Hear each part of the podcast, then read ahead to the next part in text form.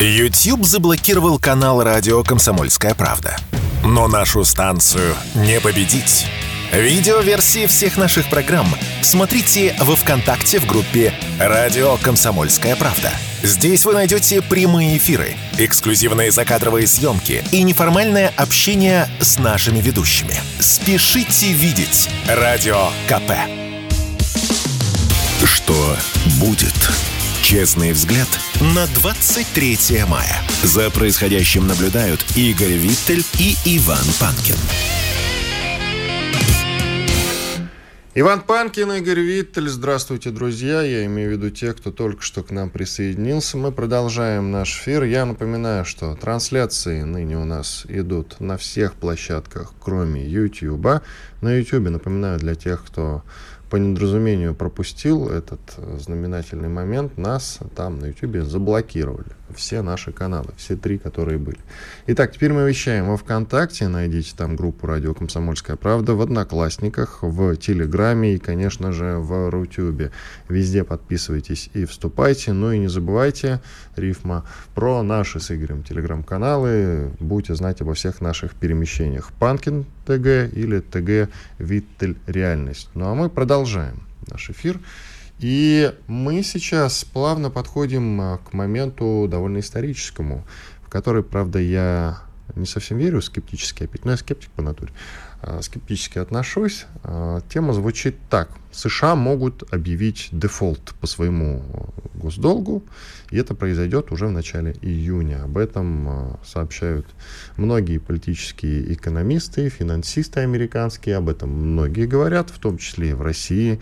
Об этом сам Олег Дерипаска говорил, что США ожидает дефолт или серьезная девальвация доллара я бы э, так сильно не переживал за Америку, все с этой Америкой проклятой будет в ближайшее время в порядке. Но, может быть, у Игоря Виттеля, который в экономике получше моего рубит, у него другое мнение. Пожалуйста. Да нет, на самом деле, скорее всего, Деполта не допустят, а допустят, так тоже ничего страшного. Так нет, подожди, допустят или не допустят? Скорее... Я, я, я сказал, что ничего с этой Америкой не произойдет. Нет, подожди, смотри, с Америкой ничего не произойдет в любом случае. Это, конечно, будет очень нехороший сигнал мировому сообществу, скорее э, такой э, символический, понимаешь, потому что вот тоже я всегда когда поднимался на башне Близнецы в свое время, а мне каждый раз становилось нехорошо. Я думал, господи, ну вот это же вот такое стоит хрупкое, а вдруг сейчас туда что-нибудь врежется. Ну, тогда это были одни из самых высоких небоскребов, если не самые высокие небоскребы в мире. Казалось чем-то незыблемым символом Америки. Вот всегда показывали Нью-Йорк, вот башни-близнецы.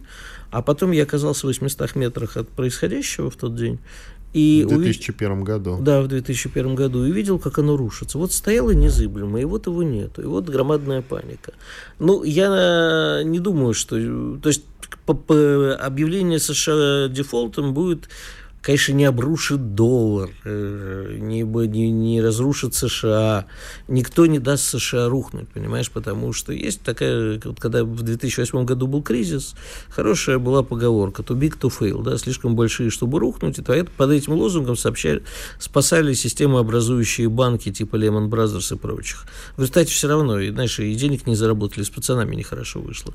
А так и здесь, не, ну, слушай, ну, тут важный момент. Ты не обратил внимания, что за последние последние дни Байден неожиданно стал говорить, ну какие там воздушные шары, ну подумаешь, пошутили. Был какой-то анекдотический шарик, ничего страшного, мы должны наладить отношения с Китаем.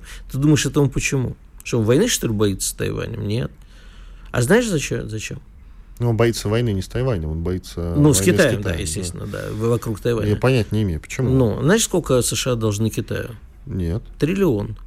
А знаешь, что они сейчас собираются сделать, как ты думаешь? Вера, видно, не, не давать. Нет, не возвращать. одолжить еще больше. А, одолжить еще. Я думал, что не хотят возвращать. Вот, поэтому, значит, э, Байден последние несколько дней, у него резко изменилась риторика, риторика по отношению к Китаю. Давайте, говорят китайцы, дружить будем. Вот как-то это не то, что потому что они сейчас не хотят допустить союза Китая с Россией или не допустить войны. Хотят дружить. А вот если они э, допустят дефолт, ну или хотя бы решат срезать расходы, значит, как можно избежать дефолта? Из-за чего, значит, э, спикер Палаты представителей с Байденом спорит. Один говорит, э, давайте повышать потолок госдолга, это республиканцы говорят, а демократы говорят, давайте урезать расходы. И вот если они начнут урезать расходы, что произойдет? Естественно, скажут, подождите, подождите. А мы не до той самой матери-то Украине денег даем военной помощи.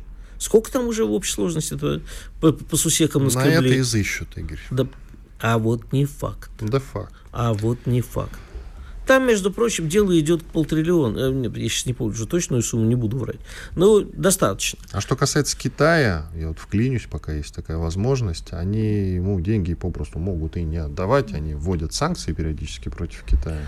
А Найдут какие-нибудь санкции, это, причину для них и Значит, э, вернут. Э, я тебе объясню. Ответные китайские меры, не военные, а экономические, будут для Соединенных Штатов сокрушительными.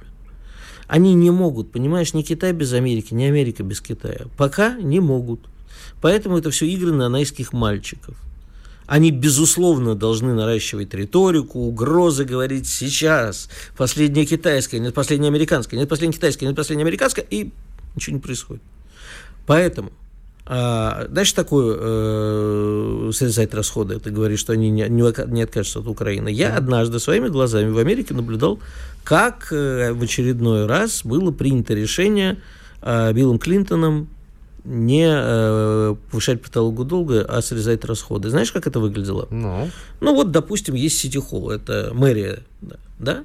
Вот в ней работают сотрудники работает в отделе человек 30. Вот они стоят, один справки выдает, ну, типа нашего этого МФЦ.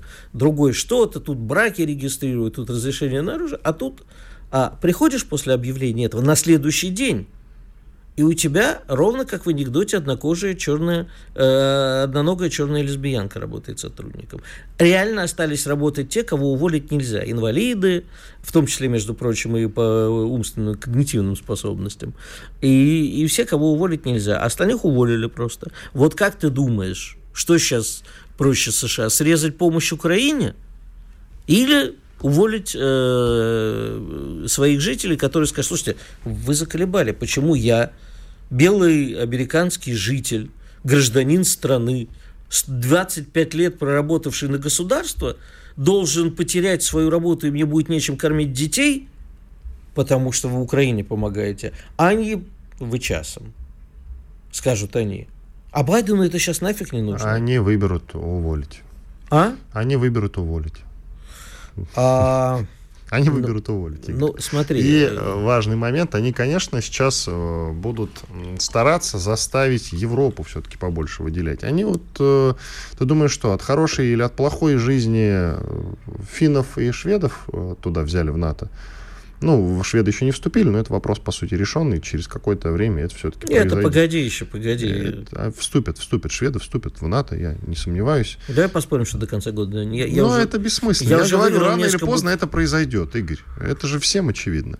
Они думаешь, зачем да. это сделали? А потому что финны уже давно исправно платили еще до вступления больше двух, больше двух процентов э, ВВП, ВВП э, на взносы в НАТО, в котором они еще не состояли. Это известная информация. Нет? Не на взносы в НАТО, прости. А на что? Э, это не идет во взносы НАТО, это тратится на оборону, собственно. Нет, они да. платили взносы. Нет. Они платили взносы. Хорошо, перепроверить, не буду спорить. Они платили взносы э, в натовский кошелек. Это как бы факт. Финны давно э, это... уже собирались вступить. И сейчас Америка будет просто перераспределять расходы. Финны вкладывает и в оборону, и готова, в общем-то, была уже давно к Встречный вступлению. вопрос. Смотри, Давай. Значит, наша Госдума решила запретить полякам-то либо двигаться по территории России, я имею в виду грузовики польские, которые тут угу. всячески идут. Вот видишь, угу. траки там с польскими номерами. Либо заправляться по розничным ценам а на территории угу. России. Что это значит? Это значит, что огромные транспортные компании в Польше, а там десятки тысяч сотрудников, потеряют работу. Наши что говорят, и абсолютно справедливо. Хотите, да, везите до нашей границы, а дальше будут на русские грузовики перекладывать. Вот и все.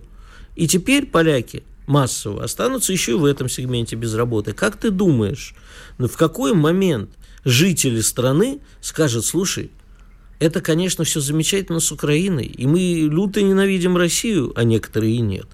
Но почему я должен а теперь потерять работу, и детям моим опять будет нечего есть? Ты не помнишь ставку на Европу, которая замерзнет? Игорь. Нет, подожди, одну секунду. Ставка на Европу, которая замерзнет, это была пропагандистская ставка. А мы сейчас чем занимаемся? Нет, мы сейчас не занимаемся пропагандизмом, мы разговариваем реально. И Европа, безусловно, не замерзла. Но Понимаешь ли, а на электричество и на, и на отопление и на все прочее люди стали тратить гораздо больше денег. Причем э, иногда в 10 раз больше – как ты думаешь, это не влияет на умонастроение э, жителей Европы? Или на украинских беженцев, отнимающих у них низкоквалифицированную работу? Или на украинских беженцев, которые получают пособие, когда их не получают коренные жители? Это все не влияет на умонастроение? Безусловно, влияет. Да, Европа не замерзла, но погоди, еще не вечер. И их спасла достаточно теплая зима. Но а не бывает, понимаешь, э, энергия не появляется откуда и никуда не исчезает, как материя. Если где-то что-то исчезло, где-то должно было прибыть. Итак, по поводу дефолта, давай подытожим. Мы чуть-чуть ушли. По поводу дефолта. Он Я думаю, что он не будет объявлен, конечно же. Договорятся они сейчас о повышении потолка госдолга и что-нибудь придумают. И опять будут, знаешь, как было сказано в детском анекдоте, Гитлер сидел в бункере, судорожно оттягивая конец. Вот ну то, что вот. они сейчас делают, они будут судорожно оттягивать не, неизбежное принятие решений. А даже если этот дефолт случится, а? ну и что? Ну, Ничего дефолт... не произойдет. Вот. Э, это будет нанесен удар по имиджу, так же, как, вот, как говорили, F-35 будут сбивать. Ну, как приблизимся к... Самое незыблемое рухнет. Приблизимся к дедоларизации мировой все-таки. Но, между шажочек. прочим, у нас, я потом тебе расскажу про дедоларизацию, у нас не тоже очень странная история. Иван Панкин, Игорь Виттель, мы сейчас сделаем небольшой перерыв перерыв, после этого продолжим. Оставайтесь с нами на радио «Комсомольская правда». Спорткп.ру О спорте, как о жизни. Что будет? Честный взгляд на 23 мая. За происходящим наблюдают Игорь Виттель и Иван Панкин. Иван Панкин, Игорь Виттель. Мы продолжаем наш эфир. К нам присоединяется Владимир Шаповалов, э, политолог, заместитель директора Института истории и политики Московского педагогического государственного университета. Мне сообщают, есть какие-то технические проблемы пока, да? Да, пока есть некоторые технические сложности. Ну что ж, тогда сами будем обсуждать Карабах. Очень громкая тема вчера. И которая, которая вчера тоже, в общем-то, гремела в инфопространстве. Лучшие телеграм-дома, как я говорю, ее подробно обсуждали. Если бы не Белгород, то сегодня мы бы начали наш эфир именно с этой темы.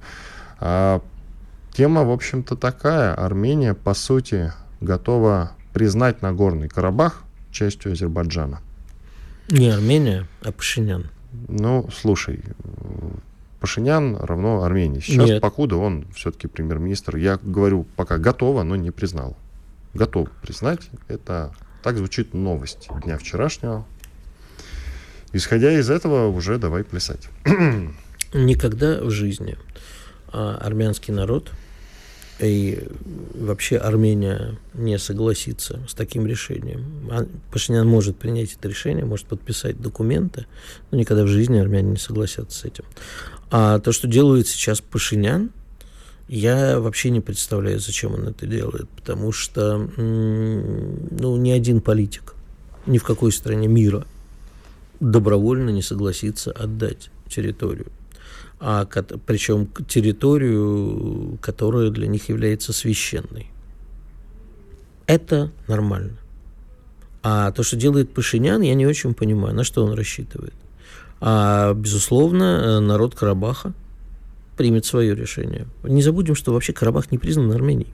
А да. что-то он распоряжается чужой территорией -то? Потому что там живет э, население, которое он якобы защищает, ну, я не знаю. Но мы же помним, что э, встреча с Путиным между Пашиняном и Алиевым, она состоится вот буквально на днях, да? Она же еще не состоялась, она будет. И тут Пашинян делает такое заявление. Выводы делайте сами, друзья. К нам присоединяется Владимир Шаповалов, политолог, заместитель директора Института истории и политики Московского педагогического государственного университета. Владимир Леонидович, здрасте. Здравствуйте. Итак, Армения, Нагорный Карабах, как часть Азербайджана. Ну, вы слышали эту новость прекрасно, что Армения готова признать эту территорию частью Азербайджана. Признает, нет, как вы считаете? Ну и какая реакция должна последовать со стороны Москвы? Или, в общем-то, мы закроем на это глаза. В общем, вот, дайте расклад.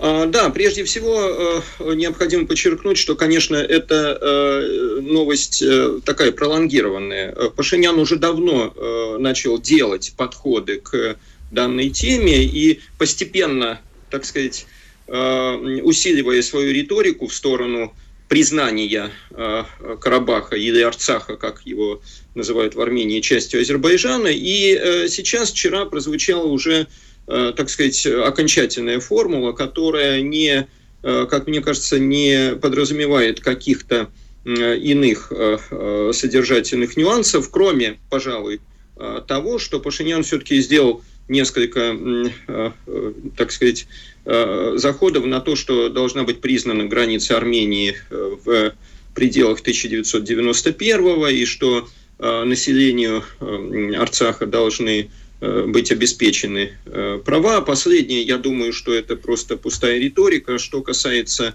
э, границ 91-го, ну, это некая объяснительная формула, которая, в общем-то, должна была каким-то образом подсластить ту основную, тот основной месседж, который Пашинян обозначил.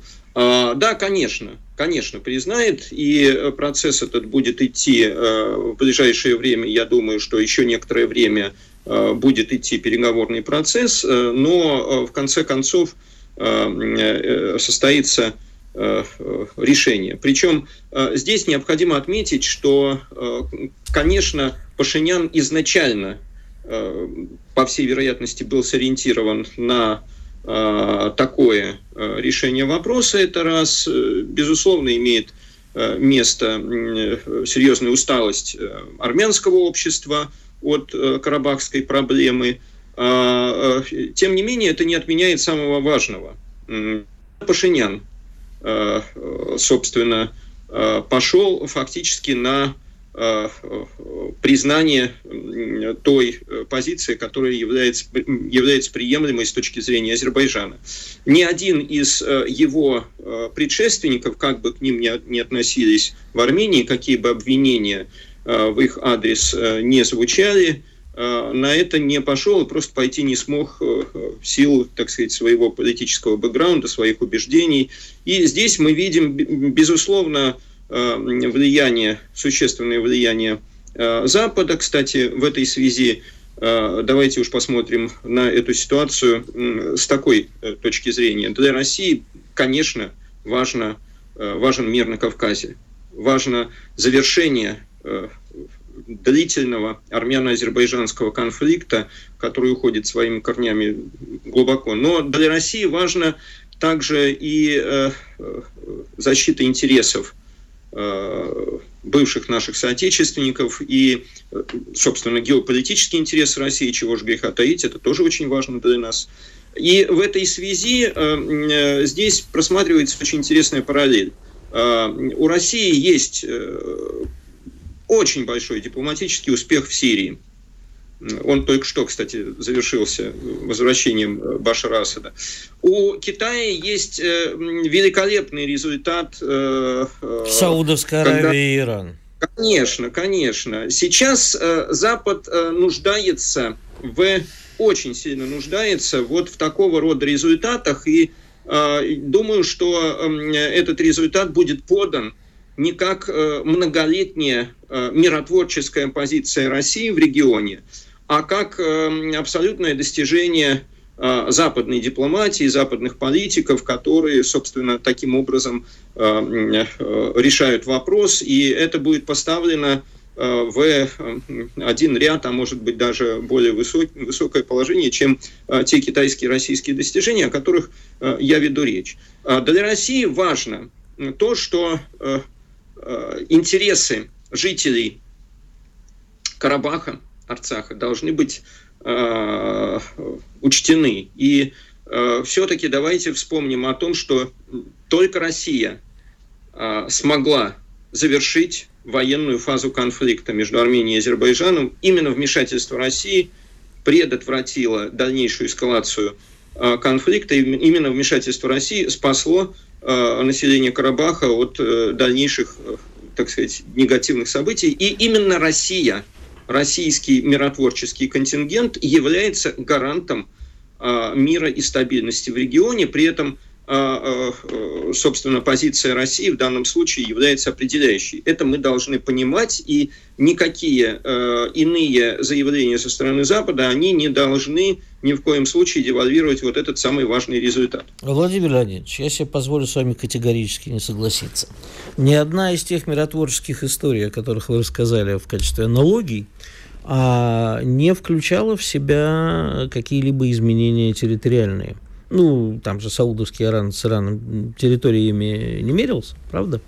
А в Сирии тоже этого не произошло. Сейчас мы э, не просто, мы, не, конечно, сыграли огромную роль в спасении Нагорного Карабаха от практически полного уничтожения, а, но дело в том, что если мы сейчас позволим этому свершиться, защищая интересы жителей Нагорного Карабаха, то это будет скорее бомбочасовым механизмом, это будет отодвинутый во времени взрыв. А если мы там оставим миротворческие силы или увеличим э, их и согласимся, что Карабах это территория Азербайджана, как, долго Азербайджан будет терпеть наших миротворцев на своей территории? Как вы думаете? Ну, прежде всего, по позвольте пару тезисов. Э, территориальные вопросы были и в ирано-саудовских отношениях, и в сирийском э, кейсе, безусловно. Но не были включены, по-моему, в мировое соглашение. В ирано-саудовских это вопрос Йемена. Это ну, очень серьез, э, серьезная тема территориальная. Что касается сирийской... Это другое, как принято да, говорить. Да. Что касается сирийской э, темы, то там э, сплошные территориальные вопросы. Но теперь, возвращаясь к ситуации э, с Карабахом. Вы знаете, есть очень интересный исторический аналог. Это роль России в Палестине в XIX веке, в Османской империи, когда Россия, естественно, там не было российских миротворцев – не было, э, так сказать, российского военного присутствия, но э, Россия выступала гарантом мира, защитником христианской общины. И в этой связи возникает очень, очень интересная ситуация. Армения, во всяком случае, на государственном уровне, нынешнем государственном уровне, фактически отказывается от своих соотечественников, проживающих в Азербайджане. А, и э, в этой ситуации с учетом прекрасных отношений, которые у России э, развиваются с Азербайджаном, а, именно Россия, а не Армения, может выступать гарантом, гарантом а, прав армянского населения в Азербайджане, армянского населения в Карабахе. И вот в этой связи даже не столько миротворческая, так сказать, миссия, которая рано или поздно, я думаю, что завершится. В этой связи я э, думаю, что есть перспектива э, рассмотрения позиции России и роли России в данном в завершении данного конфликта и в дальнейшем развитии Э, так сказать, э, ситуации стабилизации. Владимир Леонидович, давайте продолжим в следующей части. Радио «Комсомольская правда». Мы быстрее телеграм-каналов. Что будет? Честный взгляд на 23 мая. За происходящим наблюдают Игорь Виттель и Иван Панкин. Мы продолжаем наш эфир. Я напоминаю, что трансляции идут на всех платформах, кроме YouTube. Все платформы — это ВКонтакте, Одноклассники, наш Телеграм-радио «Комсомольская правда», ну и канал в Рутюбе. Пожалуйста, подписывайтесь, где вам удобно, вступайте, смотрите на удобных для вас площадках. Ну и, конечно, не забывайте про сайт radiokp.ru. Там тоже, в общем-то, идет э, прямая трансляция, конечно же, и потом там можете найти любой из выпусков. Про подкаст-платформы не забываем. Apple подкаст, э, Яндекс Музыка, Google подкаст, любую подкаст-платформу можете выбрать для удобства какая вам больше нравится, и там подписаться на программу «Что будет», вам будут приходить оповещения. Про наши с Игорем телеграм-канал тоже не забывайте. Панкин или Виттель Реальность. Ну а мы продолжаем. Владимир Шаповалов с нами, политолог, заместитель директора Института истории и политики МПГУ Московского педагогического государственного университета. Мы говорим про Карабах. Новость следующая. Армения – ну или Пашинян отдельно от Армении, готов признать Нагорный Карабах частью Азербайджана. Любопытно, что это его заявление сейчас сделано на фоне приближающейся встречи в Москве 25 мая Пашинян и глава Азербайджана Алиев встретятся в Москве с Владимиром Путиным на троих. Пожалуйста, Владимир Леонидович, э, это значит, что мы, по сути, готовы поддержать решение Пашиняна? Или что это значит? Зачем, а, зачем Пашинян делает это заявление накануне встречи в Кремле? Да, прежде всего здесь необходимо несколько ремарок. Первое. Несмотря на э, активизацию в последнее время э, Запада и Соединенных Штатов, и Евросоюза, и Франции, э, конечно, основным переговорщиком была, есть и будет Москва.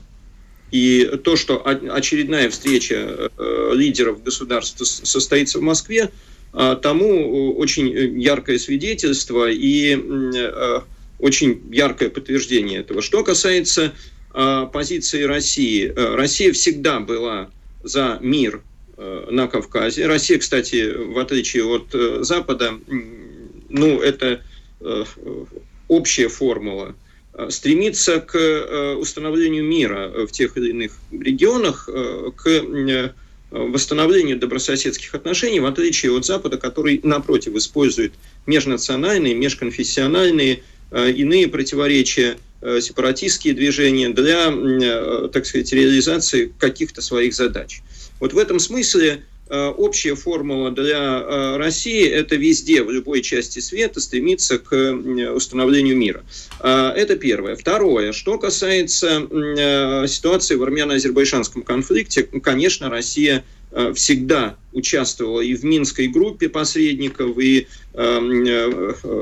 проводила Э, трехсторонний, двусторонний формат переговоров с армянскими и азербайджанскими лидерами исключительно для того, чтобы э, нормализовать ситуацию, прекратить конфликты. В этом смысле позиция России неизменна. Третье. А Россия всегда везде выступает с позицией э, уважения интересов и решений, которые принимают те или иные государства, их уполномоченные правительства, легитимные правительства этих государств. Вообще, в принципе, Россия сориентирована на э, взаимодействие с легитимной властью тех или иных странах, и в отличие от США, кстати. Э, и в этом смысле решение, которое э, примет э, армянское руководство и которое будет, так сказать, в данном случае легитимным со стороны Армении, конечно, Россия его поддержит, безусловно. А, но в этом случае, еще раз хочу подчеркнуть, э, для а, России очень важны последствия этого решения и важна, важна а, ситуация э, мира, э, межнационального мира, ситуация бесконфликтности на Кавказе, поскольку слишком активно наши противники используют Кавказ для, так сказать, дестабилизации ситуации на Кавказе, сложная ситуация здесь, безусловно. Для дестабилизации ситуации на э, флангах России у нас есть э, очень большой геополитический интерес, состоящий в том, чтобы э, здесь был мир, и чтобы здесь поддерживалось, так сказать, состояние стабильности, и ничто не угрожало, в том числе и южным рубежам России. Это для нас очень и очень важно. И, конечно, Россия учитывает многовековую Э, историю отношений и с армянским народом, и с азербайджанским народом, и весь этот, э, э, так сказать, все эти факты являются частью той стратегии, которую Россия осуществляет на Южном Кавказе. Скажите, пожалуйста, Владимир Леонидович, вот у нас за последние дни а, прямо такие глобальные события, что вот некоторые мои знакомые радуются, говорят, Советский Союз восстанавливается. А наша делегация на Кубе – наша делегация во Вьетнаме, Мишустин в Китае, и некоторые прочие визиты, которые, в общем, действительно запоминают, э, заставляют вспомнить Советский Союз. Что-то сдвинулось. А, и как раз э, Вьетнам очень радует, что наши, наконец, вспомнили о том, что есть такая страна, и какие отношения с ней были, и как можно с ней сейчас сотрудничать. И Куба, безусловно. А при этом на территории постсоветского пространства мы э, ведем себя как-то не очень уклюже, и э, мы тут, значит, на дальние рубежи во Вьетнам, Кубу ездим, А наши центральноазиатские страны у нас из-под носа пытаются увести Китай, не говоря уже о попытках Америки вмешаться. Вот Более... Ш... Да. Да, вот что делать-то? А более того, я добавлю, что визит же был не только на Кубу, но и в Венесуэлу. Угу. А сейчас, э, сегодня прибывает э, парламентская делегация из Объединенных Арабских Эмиратов. Э, ну и, собственно, очень активно развивается и ближневосточное направление – очень активно развивается африканское направление а, российской внешней политики, и в Африке... Увы, а, нет. Увы, нет, Владимир Леонидович. В Африке Россию ждут э, с, большим, э, с большой надеждой. Что касается стран э, ближнего зарубежья, как, в общем-то, у нас принято называть страны постсоветского пространства, здесь ситуация конечно, несколько иная. И она иная по целому ряду причин прежде всего, э, эти государства наиболее близки России. Не только с точки зрения исторической, но и с точки зрения а, и географической, но и с точки зрения тех, э, так сказать, формально политических э, оснований, институтов, которые существуют. Большинство этих стран входит в СНГ, Э, входит в ОДКБ, Организацию договора о коллективной безопасности, то есть являются нашими военно-политическими союзниками, э, как Армения, например, или страны Центральной Азии, и входит в ЕАЭС, Евразийский экономический, Евразийский экономический союз. То есть по определению эти страны являются нашими ближайшими союзниками.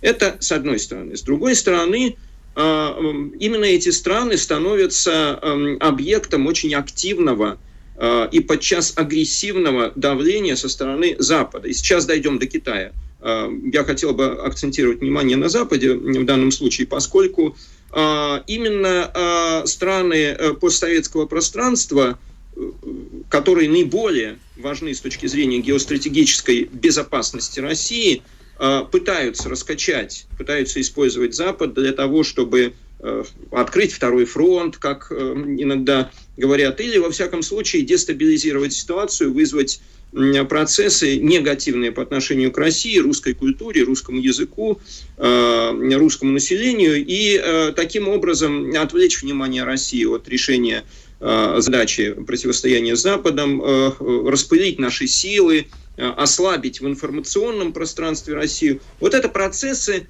то есть именно э, страны постсоветского пространства стали мишенями э, в настоящий момент активной э, информационной кампании, которую ведет Запад. Что касается Китая, что касается Китая, э, у некоторых э, наших э, коллег э, большой, э, большой, так сказать, и интерес, и озабоченность вызвал, э, э вызвала встреча в Сиане Э, представителей Центральной Азии и Китая. Я хочу сказать, что это, во-первых, не первая встреча подобного рода, не первый контакт. Э, в офлайне действительно эм, этот формат э, собрался первый раз, до этого были встречи в онлайне, до этого были встречи в разных других форматах. Собственно, ШОС, Шанхайская организация сотрудничества, которая была создана в 2001 году, это тоже про это.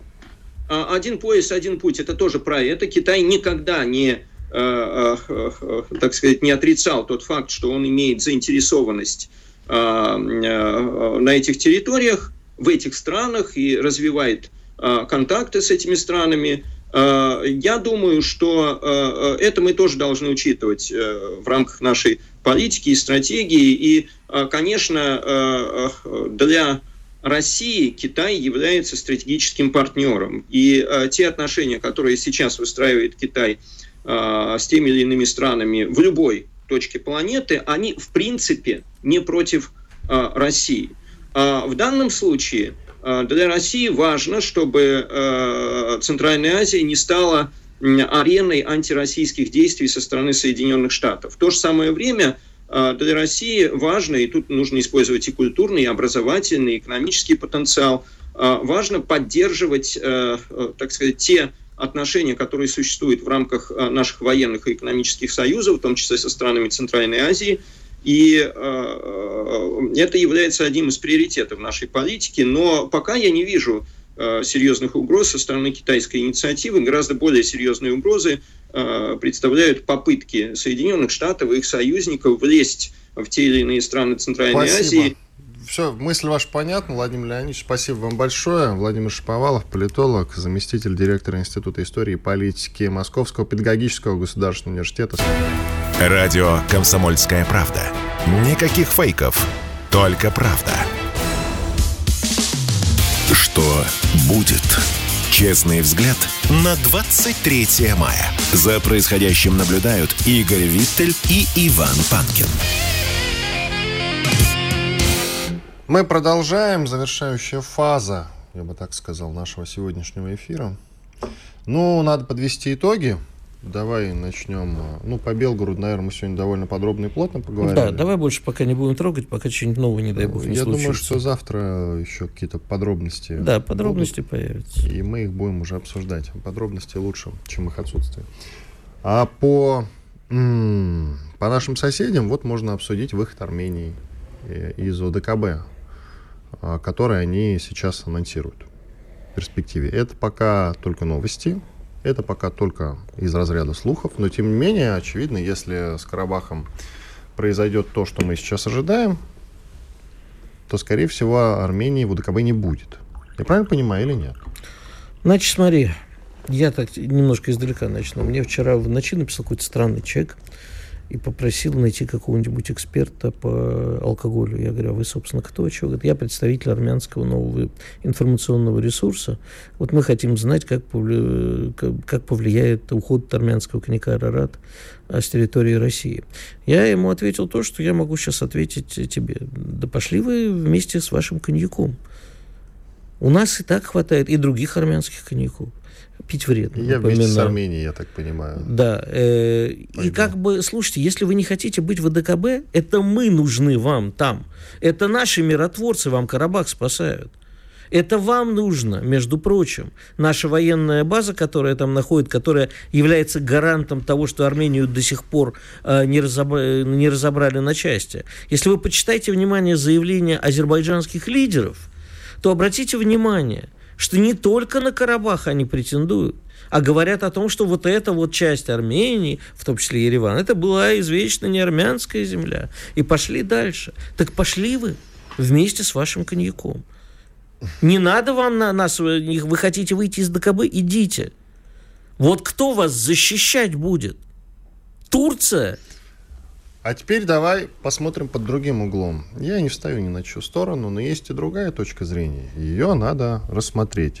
А мы реально помогли Армении в этом противостоянии? Конечно. Ты Если уверен? не наши миротворцы, в Карабахе все бы закончилось очень давно. Не в пользу Карабаха. Но по итогу Карабах, Что? Карабах сейчас, ну, судя по последним новостям, уходит Азербайджану. Значит, я тебе объясню, что будет как только будет принято такое решение законодательно, немедленно в самом Карабахе вспыхнет война. Там население, привыкшее защищать свою безопасность, они не верят ни в какие гарантии больше. Единственная гарантия, которая они, может быть, поверят, это Владимир Леонидович абсолютно прав. Это лично гарантия Путина. Вот тогда, может быть, удастся избежать кровопролития. Ну, послушай, не может, если история столько лет длилась постоянной взаимной резней, то, извини, она не может закончиться по-другому, какие бы решения ни приняли. Народ Карабаха воспримет это как предательство и, безусловно, будет сопротивляться вооружаться и сопротивляться. Не может быть другого выхода. Вот что ты У думаешь? них уже нет сил сопротивляться, надо этот момент учитывать. А, я думаю, что, учитывая, кто сейчас премьер-министр Карабаха, в общем, там найдутся финансы, и за границей поможет. Франция, Америка в лице огромной комьюнити армянской в Калифорнии, например. Да что ж они до этого не помогали? Помогали, кстати. Ты да, что, доброво- добровольцами и французы ехали, и американцы ехали. Конечно, там очень много армян э, с гражданством других стран, никогда не бывших до этого в Армении, в Карабахе, приезжали воевать. Так вот, я тебе... Более того, народ Армении э, в данном случае сметет и Пашиняна, скорее всего, и пойдут сами туда. Значит, э, важный очень момент э, это то, что э, мы должны единственный способ, да, если мы хотим мира на Кавказе, значит, нам придется туда вводить контингент войск. Вот ничего другого не поможет. А Армения пусть выходит э, куда угодно. Интересно, что будет с нашей военной базой в Гюмри. Ну, что Не будет? знаю. Как этот вопрос Именно будет поэтому, именно поэтому мы сейчас должны приложить все усилия, чтобы Пашинян, конечно же, этот документ не подписал. Понимаешь? Вот это действительно ну, то, что мы ну, должны сделать. Знаешь, по-хорошему мы должны были объединиться, точнее не объединиться, а с теми силами в Армении, которые не хотят Пашиняна, и которые не то чтобы пророссийски настроены, но хотя бы элементарно не против, помочь Пашиняну в свое время уйти. Почему Запад устраивает цветные революции, а мы не можем? Потому а что ведь... мы не можем. Почему не умеем, не потому что. А вот почему? Потому. Почему мы не умеем летать, Игорь? Вот по этой же причине. Нет, потому что нет. Извини, человек никогда не умел летать. А вот э, Советский Союз прекрасно устраивал и устранение режимов, и постановку своих режимов где надо. Советский Союз умел, а мы нет. 30 лет всего прошло. Это много, поверь. Думаю, что и кадры, и желающие найдутся. Уж поли- кадры политологов, которые способны устраивать правильные выборы в стране, поверь мне, есть. Они есть, но, как мы видим, ВОЗ и ныне там.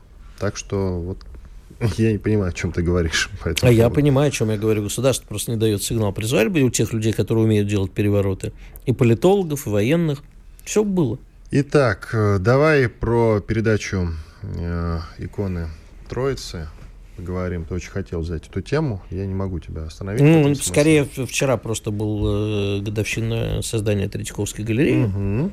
А поэтому э, я хотел вообще вспомнить о нашем музейное дело и то, что у нас в последнее время споры о тем, э, тех, кто руководят музеями, стали прямо любимым занятием интеллигенции, как оппозиционной, так и государственников. А вот скандал с назначением э, прекрасной Елизаветы Лихачевой директором Государственного музея изобразительных искусств имени Пушкина, э, она была руководителем архитектурного музея. Это очень смешная история, потому что очень показывает э, характерное, значит, э, поскольку биография уважаемой Елизаветы сложная, и внешность такая, что как вот сразу, как ее назначили, либеральные светлоликие стали смеяться над внешностью, показывать, как она стоит, курит у какого-то музея. Говорит, посмотрите, какое чучело назначили вместо нашей прекрасной Мангайт. Это мама Э, это помогает Лошак. Помогает эта дочка. Мама Марина Девовна э, Лошак. Она вот. же мать действительно Анна Мангайт. Это известная Иноагент. иноагентша, журналистка иноагентского «Дождя». И у нее есть э, брат Лошак, Андрей Лошак, известный журналист, да. тоже уже иноагент. Двоюродный брат. Да, ну я сказал брат. Брат. У нее есть брат. А так Андрей вот. Лошак, известный журналист, тоже иноагент. Да. Так вот, значит, поливали они поливали Елизавету грязью пока уважаемая госпожа Лихачева не выступила за, против передачи иконы Андрея Рублева «Троица» церкви. Вот тут началось. Статусные либералы чуть ли не в задницу ее целуют и говорят, как мы вас ошибались. Какой вы смелый человек. Знаешь, ничего омерзительнее я за последнее время не видел – вот это просто такое двулили, двуличие лицемерие и хамство. А вот главное, что я не поленился и у кучи своих знакомых, людей образованных, людей с двумя-тремя высшими образованиями, людей, которые все про все знают, спросил, что изображено на иконе Троицы Андрея Рублева. А, знал один человек. Остальные стали рассуждать о том, вот один известный политолог мне сказал, там изображены какие-то три святые фигуры. Какие? А почему, а почему против передачи? Ну, какой аргумент? Будет плохо храниться. А ничего не мешает в Троицу перевести в том же боксе, в котором она хранится, и точно так же ее хранить в церкви. Тем более это было условием, что сотрудники музея будут допущены в Троице-Сергиевской лавре, она будет храниться в надлежащем виде. Да, после последнего путешествия в Троицко-Сергиевскую лавру действительно там та же Лихачева насчитала более 30 повреждений иконы. Но в целом я считаю, что икона должна принадлежать церкви. Икона для церкви, а не для музея. А не для галереи. А, да, потому что только в намоленном месте, наверное, она воспринимается так, как она должна восприниматься. Но еще бы хотелось спросить, вот те, кто орут, что они против передач Троицы о церкви, сколько людей побывало в том музее, а, в котором она выставлялась до этого? А как называется музей, в котором она выставлялась до этого? И так далее. Вот просто подпредметно пройтись, как я спросил, а что же на ней-то изображено? Три ангела. Да. Жертвенник. Правильно. Вот, ты знаешь. А на вопрос, ну хорошо, даже вот один человек, который ответил, ну вроде, говорит, там три ангела. Я говорю, отлично, а куда ангелы-то движутся? Ну, вот что происходит? Это визит в дом Авраама. Подожди, который... они... А, вот, вот Они- этого я не знаю уже. Ну, они в доме Авраама сообщают ему, что, значит, появится у него Ну, сын. там какие-то палаты, на как А они в после сидят, этого да. двое оста- отправляются в Со- уничтожать Содом. Один остается беседовать с Авраамом. Ни один человек не ответил правильно. Но они против передачи иконы церкви. Вот, понимаешь, необразованщина... э, Знаешь, э, в свое время был такой анекдот, когда сын приходит к папе и говорит, папа, а что такое индифферентность и некомпетентность? Он говорит, не знаю, сынок, мне пофиг. Вот, понимаешь, не знают, пофиг, но мнение имеют. Иван Панкин и Игорь Виттель были здесь, остались довольны. Мы прощаемся с вами до завтрашнего дня. Завтра, как обычно, в 8 утра мы вернемся и продолжим обсуждать главные темы. Конечно, я думаю, что еще вспомним про Белгород, будем эту тему всячески осмыслять. Вы, главное, друзья, не поддавайтесь панике. В наше время нужно сохранять хладнокровие. Все. Чтобы получать еще больше информации и эксклюзивных материалов, присоединяйтесь к радио «Комсомольская правда» в соцсетях. В отечественных социальных сетях. Смотрите новые выпуски на Рутьюбе, читайте телеграм-канал, добавляйтесь в друзья ВКонтакте, подписывайтесь, смотрите и слушайте. Радио «Комсомольская правда». Самая оперативная и проверенная информация в эфире и соцсетях.